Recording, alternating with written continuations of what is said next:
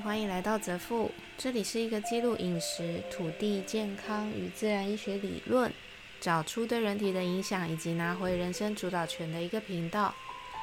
三思行不行？这个主题是记录在目前我所遇过有关饮食与人生各领域擦撞出来的火花与疑问，然后会留问题，在最后静待自己思考，最终做出行为的对应。希望这样的记录也能够同样给有一些想法的你提供一个思辨，然后再前进的空间。今天要讲的是第八集《地球暖化跟我有什么关系》下集。今天我们来继续聊这个地球暖化的下集，也是一样分成三个部分来记录。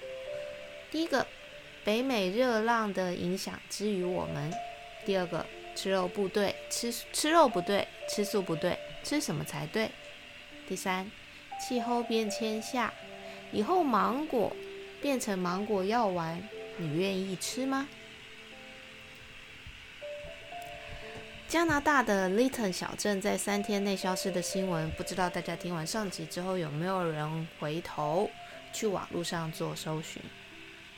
我试了几个同温层的好友，非工作领域的。基本上听完都没有人特别去关心，这就好像之前我在弄自己一个新的空间，非要等到洗衣机当天要送达了的凌晨，我才开始去收拾后阳台的杂物。我当然可以说，哎，我很忙，时间很少，所以只能这样。但同样的，我心里也知道，其实只要两小时就能够做完的事情，我偏偏要等到最后一天才做，为什么？因为快要发生了，再处理就好。坦白说，非常惭愧，但是我还是要在这里记录这个需要持续改变的坏习惯。那么，可不可以同理可证？因为气候变迁远在天边，所以等到迫在眉睫，我们再来面对呢？不是只有加拿大有热浪侵袭。温哥华、波特兰，整个美国的西北部都笼罩在热浪型巨蛋这样子的气候模组之下。除了直接危害当地居民的生活，也会在未来几年直接影响粮食供给与粮食价格。也就是说，一旦这样的气候持续盘旋、移动，所到之处，除了造成财务损失之外，也会相对影响这些地区主要农作物对于粮食价格的影响。那么，假设未来这样子的情况持续，我们就有可能被迫提早面对气候变迁下最紧迫的威胁——粮食危机。不过，大陆型气候、海岛型气候、地中海型气候各有不同的生气候生成方式，伴随着自然界生生不息的这个规则。我们在所谓的季节节气之下，以往都找到了人类与自然共生的方式，进而得到温饱。气候变迁最大的冲击就是必须在变数来临之前，人类已经找到解答，甚至实行成功。可是现在看起来，我们所料想到的似乎并没有大自然变化来得快。在这里，我们停下来思考，看似遥远的北美热浪，甚至是要录这集 podcast 之前发生在欧洲的洪水，是不是都有一种，嗯，然后呢？就气候变迁啊，我知道啊，要注意环保啊，然后呢，就可能没有然后了。可是大气影响的不是只有发生剧烈灾情的地方。在气候架构里面，无数个高低气压、洋流、地形的影响下，很难将今年年初台湾的干旱跟这阵子气候剧烈的变迁撇除相对性的关系。这个时候，我也想问我们自己一个问题：那我们有办法接受目前一包？三十五块的叶菜，在未来的通路市场卖到一包六百吗？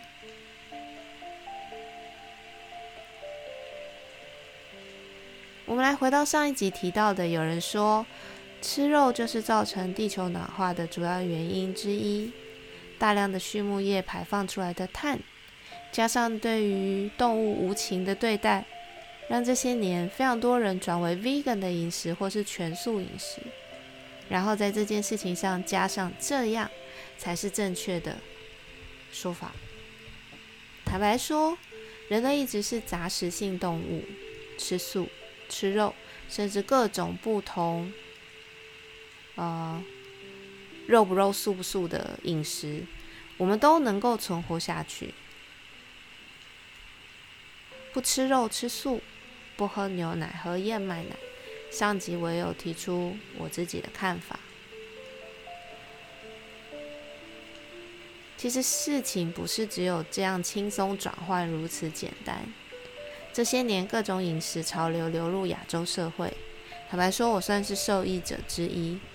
可是我真正受益的不是我使用了什么样子的饮食方式，甚至是我单纯的选择了吃素或是吃肉，而是我选择了理解饮食在我生命中的意义，也就是我常说到的有意识的饮食与生活。我知道我为什么要吃，我知道我为什么要吃这个，我知道为什么我不吃，然后对自己的行为有意识的去执行。不知道大家还记不记得有一句话叫做“逐水草而居”，这是以前拿来形容游牧民族生活方式最贴切的一句话。但是大家知道吗？这也有可能。是目前对于地球暖化这件事情速度不快却最有用的一个方式。在之前我提到的《大地之吻》这部电影里面，有一个环节提到 Alan Savory，他是目前提倡利用牲口放牧反转土地沙漠化的一位实践学者。他说，以往牛群就是用来进行土地管理的最好帮手。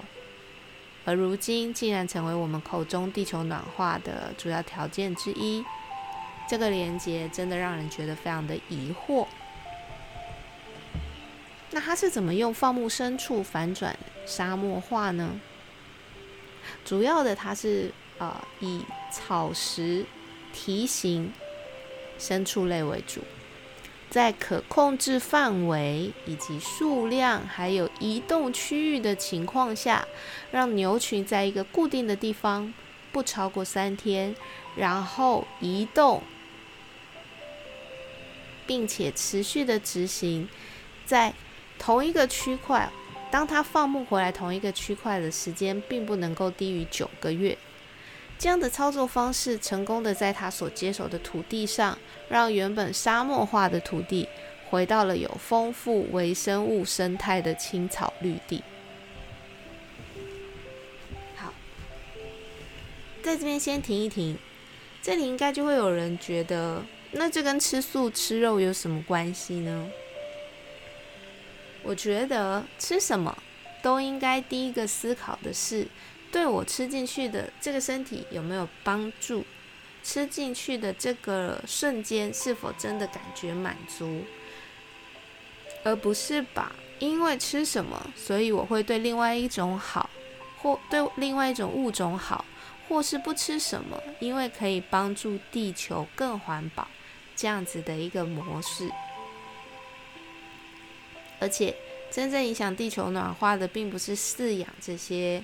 牲畜，而是用什么样子的方法，以及用什么样子的方式圈养着它们。假设是圈养数量庞大的牲畜，在同样固定的区块，然后百草不生，同时利用邻近的农地大量翻耕、喷洒农药、种植牧草。施化学肥料种植谷物，成为这些牲畜的食物，这样的地域绝对是台碳排放量高的一个产区。这个在美国 USDA 都有相关数据的验证，大家有兴趣也可以去看看《大地之吻》这部电影。但是如果用刚刚提到的放牧的方式，让牲畜随着气候移动，它们的粪便成为土壤的养分。他们的嘴帮忙除草觅食，他们的蹄帮助土地微微翻动，却不破坏微生物丰富的土壤层，并且同时能够吸收空气中的二氧化碳。走过一整圈的牛群，它们运动，吃完一整轮的牛群，因为土壤上没有任何外力及化学的肥化学的药物，所以微生物丰富，身体健康。而他们踏过一整片的土地，也能够在更丰富以及不使用外力、农药、肥料的情况下，种植更为富含营养与微生物的农业食材。如果有一天我可以选择用我的有意识。选择这样子的食材进到我的肚子里，诶，可能是牛肉，也可能是这些健康土地上种植出来的食材，那么就不单单只是哦，我我吃肉或是我吃素了，不是吗？因为我会觉得这样子的一个循环对得起牛本身，也对得起那些土地成长的岁月，还对得起我自己。这也是为什么这两年我总是在找，或是尝试所谓的无农药、无肥料的食材来食用的原因。当一群人大量的去追求某一种单一食材，只是因为某个所谓的健康潮流，或是为什么为什么而好的潮流，粮食不均，其实就是从这里开始产生。而同时间，身里面的微生身体里面的微生物不平衡，肠道菌从单调造就的身体可能性的各种症状，也有可能就会慢慢浮现。从上集我们提到的鲑鱼、植物奶，都是相对应的例子。在这里，我们也停下来思考一下，到目前为止所做的一切饮食行为。我们是因为听媒体或他人说吃这个对身体好，吃这个对身体不好而做出的决定，还是我们对于自己身体的了解，然后对于自己的行为都能够负责所下的决定呢？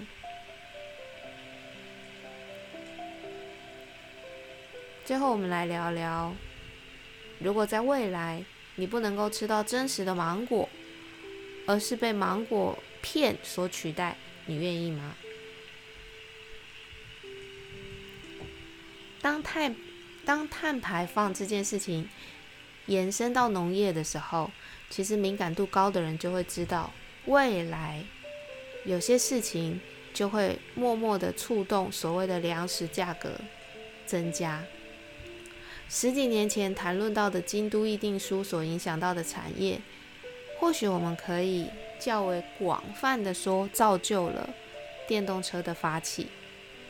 也就是说，当大部分的企业都在默默认养林地、默默认养碳排放量，纳入自己企业工业的时候，在未来一旦需要国际贸易的国家，就有可能因为碳排放这个数字牵动他们销售范围的品项以及可能的税务。当然，我知道有很多人会说碳排放其实是一个假议题，就如同地球暖化，也有人说是左派引申出来的假议题一样。在这个地方，我们先不讨论。如果工业上能够因为地球暖化，十年内让电动车产业横空问世的话，那么在农业上，我相信未来看得见的时光里，真正的食材就会是贫富差距的分水岭。只有在金字塔尖端的人才能吃到真实的食物，而一般民众就开始只能够过太空人的生活。当然，这只是一个合理的假设，未必真的会成真。但假设也是有理论根据的啊。现在还是有许多人对于饮食的来源以及耕种的方式不太在意，加上气候变迁，假设也未必看不到成为真实的那一天出现吧。回头看看现在躺在自己冰箱里，每天都能够享受到美味的芒果，在未来有可能会变成一罐药丸放在你的橱柜里的时候，或许我们一起开始有意识的选择饮食，嗯，更多的去支持能够有技术在无怪力情况下种植出美味食材的农夫。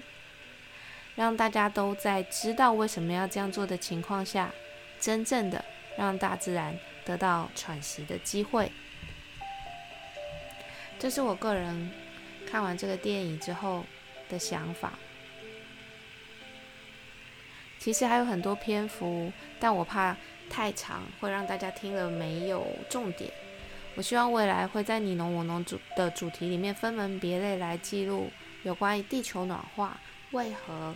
会跟耕种方式以及选择食材有关的理论。最后回归上一集的最后一句：地球暖化跟我们到底有什么关系？我觉得好好吃饭，我们就能尽一己之力。今天先这样喽，拜拜。